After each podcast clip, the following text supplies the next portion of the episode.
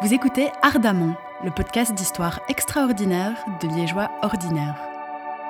Ardemment est une émission produite par Boulette Magazine. Pompiers, aventuriers ou pro-chevaliers, les héros de notre enfance sont d'une impitoyable régularité. Beaux, forts et intelligents, ils volent au secours de leurs contemporains, dont ils ne partagent pourtant que très peu le quotidien. Dans la mythologie grecque, les héros sont considérés comme des demi-dieux, un statut hybride, gage de leur exceptionnalisme. Mais où place-t-on les limites? Et de quoi l'étoffe des héros est-elle faite? Dans cet épisode, on vous raconte l'histoire de Fabrice Renard. Ancien restaurateur devenu inspecteur général à la Société royale protectrice des animaux, Fabrice n'a ni collant ni super pouvoir. Juste un cœur grand comme ça. Tombé amoureux des animaux par hasard, il a fait de leur défense son combat, devenant malgré lui un héros de tout poil. Si je suis devenu inspecteur à la SRPA de Cointe, c'est complètement par hasard. Dans une autre vie, j'étais restaurateur, à la tête de mon propre établissement. Et un jour, j'ai trouvé un chien sur la voie publique. Je l'ai ramené au restaurant, et là, un de mes clients m'a dit de le conduire à la SPA. À l'époque, on était en 1998, c'était avant les réseaux sociaux, bien entendu. Au début, pas d'Internet, et je ne connaissais pas le refuge. Alors, mon client m'y a emmené. Une fois sur place, j'ai vu toute la détresse qu'il y avait dans les yeux des animaux présents, et je n'ai pas souhaité y laisser le chien que j'avais trouvé. Je peux comprendre pourquoi on l'a abandonné, parce que jusqu'à la fin de sa vie, elle est restée hyperactive et voleuse, pas toujours très propre d'ailleurs, mais j'ai eu des tas de beaux moments avec elle. Je l'ai rebaptisée à ce moment-là Dolly, et je l'ai gardée 17 ans auprès de moi. La première fois que la SPA m'a proposé de devenir bénévole, je n'avais pas le temps. Mon restaurant m'occupait de trop. Et puis je l'ai remis. Je n'ai gardé qu'une activité de traiteur qui m'occupait principalement le week-end pour des mariages, des banquets et autres. Mais la semaine, j'avais pas mal de temps libre. C'est comme ça que j'ai commencé à faire du volontariat au refuge. D'abord, pour le service des plaintes dans ma région. Puis, comme il manquait d'inspecteurs, on m'a proposé un mi-temps en 1999. C'est ce que j'ai accepté, et ma carrière a évolué à partir de là. Aujourd'hui, je suis inspecteur principal à la SRPA de Cointe, ce qui veut dire que je m'occupe principalement de tout ce qui est plainte, maltraitance, mais aussi de la gestion des animaux au refuge. C'est sûr que ce n'est pas un métier facile il faut préférer voir le verre à moitié plein plutôt qu'à moitié vide, et se concentrer surtout sur tout ce qu'on met en place pour aider les animaux. Malheureusement, ce sera toujours insuffisant. Il y aura toujours des animaux qu'on n'arrivera pas à sauver. Les premiers temps ont été très difficiles pour moi. Je m'inquiétais tellement pour les animaux que j'ai dû aller chez le psychologue, car je ne dormais plus la nuit. Il fallait que j'apprenne à faire la part des choses, ce qui n'était pas toujours facile. D'ailleurs, ma vie privée en a pâti pas mal au début. Et puis, j'ai eu la chance de rencontrer mon épouse, qui partage ma volonté de venir en aide aux animaux. Ensemble, on a fondé notre propre refuge qui s'appelle Animal sans toi dont je m'occupe en marche de mon travail à la SRPA. Une journée type. Ben, je suis levé à 6h30 du matin pour faire le tour des prairies. On gère en réalité notre refuge à domicile, ce qui veut dire qu'on a plus ou moins 200 animaux sous notre responsabilité, dont 50 équidés, donc chevaux, ânes, poneys, une quarantaine de moutons, une vingtaine de chèvres, et puis alors les autres animaux, les chats, les chiens, des rongeurs, des poules, des canards, des cochons, tout ce qu'on peut trouver dans une ferme ou dans une famille. Une fois que j'ai vérifié que tout ce petit monde va bien, je pars à la SPA, où j'arrive environ de 8 heures, plus ou moins, avant de repartir chez moi vers 18 heures, qui sera ma fête journée. Le jour de l'explosion de la rue Léopold, c'était le 26 janvier 2010. Ça avait été une journée comme les autres pour moi. j'ai appris qu'il y avait eu un accident comme tout le monde au réveil dans les médias. Alors même que je leur consacre ma vie, je n'ai pas immédiatement pensé au fait qu'il pouvait y avoir des animaux présents sur place.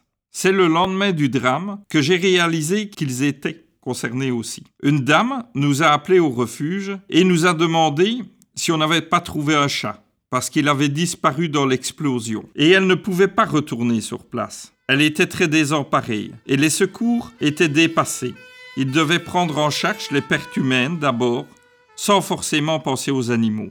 On a décidé de prendre contact avec les pompiers et les forces de l'ordre qui ont immédiatement bien accueilli l'initiative et qui nous ont dit qu'on pouvait mettre une cellule en place, mais avec une seule personne, parce que les lieux étaient dangereux.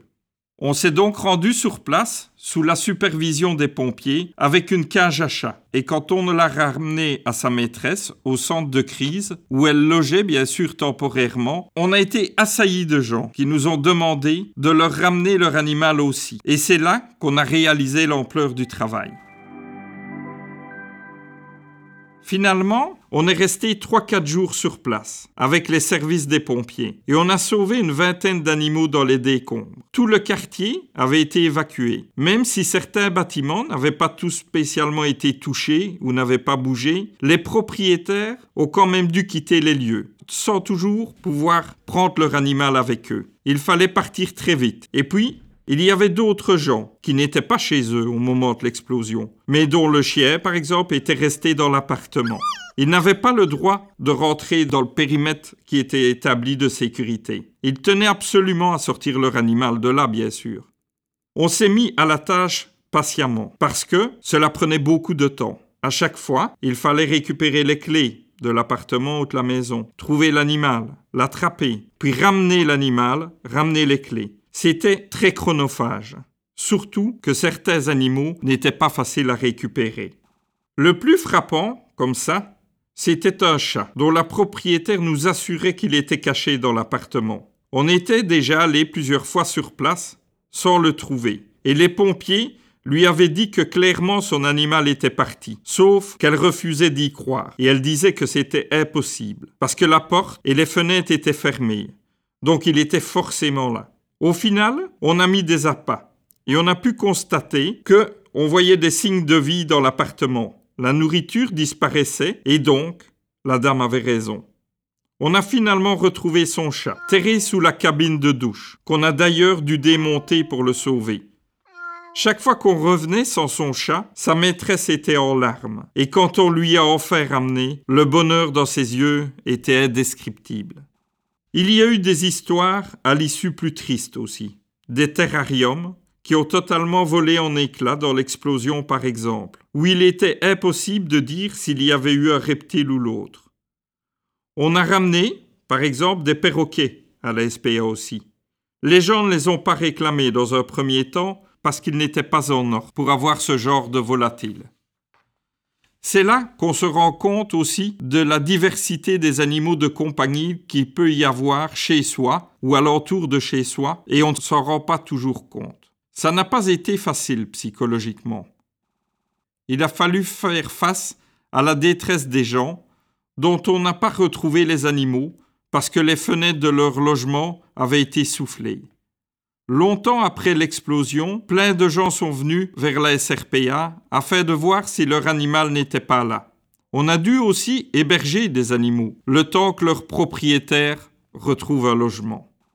Le plus poignant pour nous dans toute cette catastrophe, ça aurait été de faire face à l'émotion des gens. Les maîtres, par exemple d'un petit bichon, attendaient chaque jour devant les barrières qu'on leur ramène. Ils passaient toute une journée au bord du périmètre de sécurité.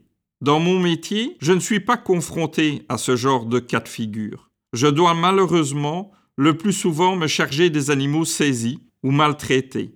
Mais là, c'était incroyable de voir l'émotion des gens. Le bonheur des maîtres, quand on leur a rendu leur bichon, était impressionnant.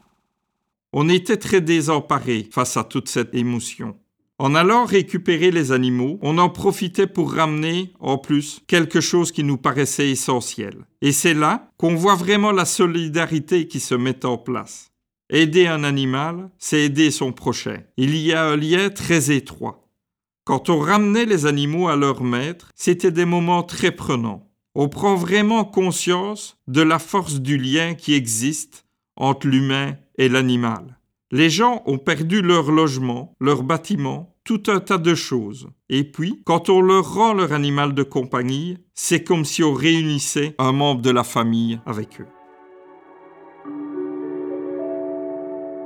C'est là que je me suis dit qu'on voit toujours les mauvais côtés des choses dans mon métier. J'ai tendance à me dire que l'être humain est vraiment mauvais quand je vois comment il traite les animaux.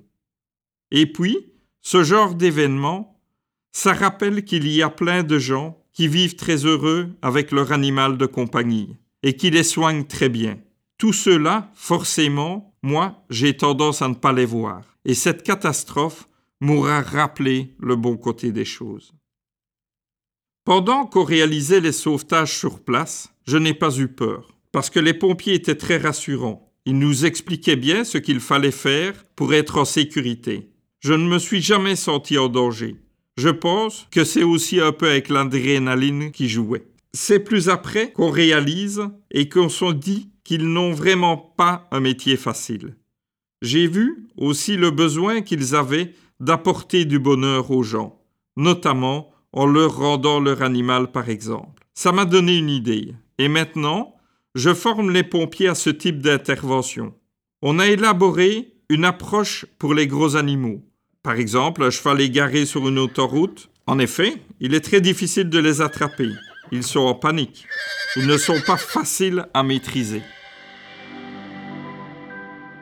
Je réalise que certaines personnes pourraient se dire que c'est bien beau de sauver les animaux dans les décombres, mais qu'il faut penser aussi aux humains d'abord. Mais je ne suis pas d'accord. Les animaux ne sont pas moins importants que les humains, parce que tout d'abord, l'être humain est un animal aussi. Ensuite, si demain il n'y a plus d'animaux sur Terre, il n'y aura plus d'humains. Non parce qu'on dépend d'eux pour un tas de choses, mais l'humble petit ver de terre a un rôle essentiel. S'il y a des gens qui sont là pour sauver les êtres humains, il en faut aussi pour sauver les animaux. Moi, j'ai toujours voulu les aider parce que j'estime que l'être humain, lui, il peut encore aller réclamer de l'aide, mais l'animal ne saura pas le faire. C'est notre devoir d'être son porte-parole et de défendre l'intérêt de l'animal.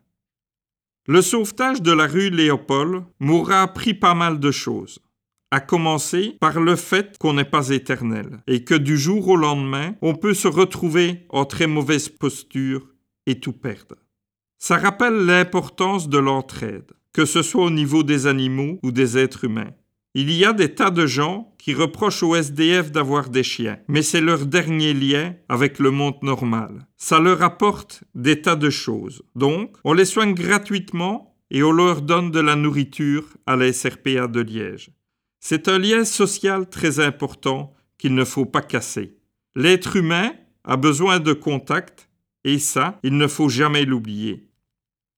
Je n'aime pas les gens qui ont la critique facile. C'est bien plus difficile d'agir. Et ceux qui me disent Vous aidez les animaux et pas les êtres humains, j'ai envie de leur répondre. Et vous, qu'avez-vous fait pour les aider? Ça vous a plu? Retrouvez encore plus d'histoires extraordinaires sur boulettemagazine.be. Ardemment est une émission produite par Kathleen Houillard et Clément Jadot et mixée par Yannick Lemoine.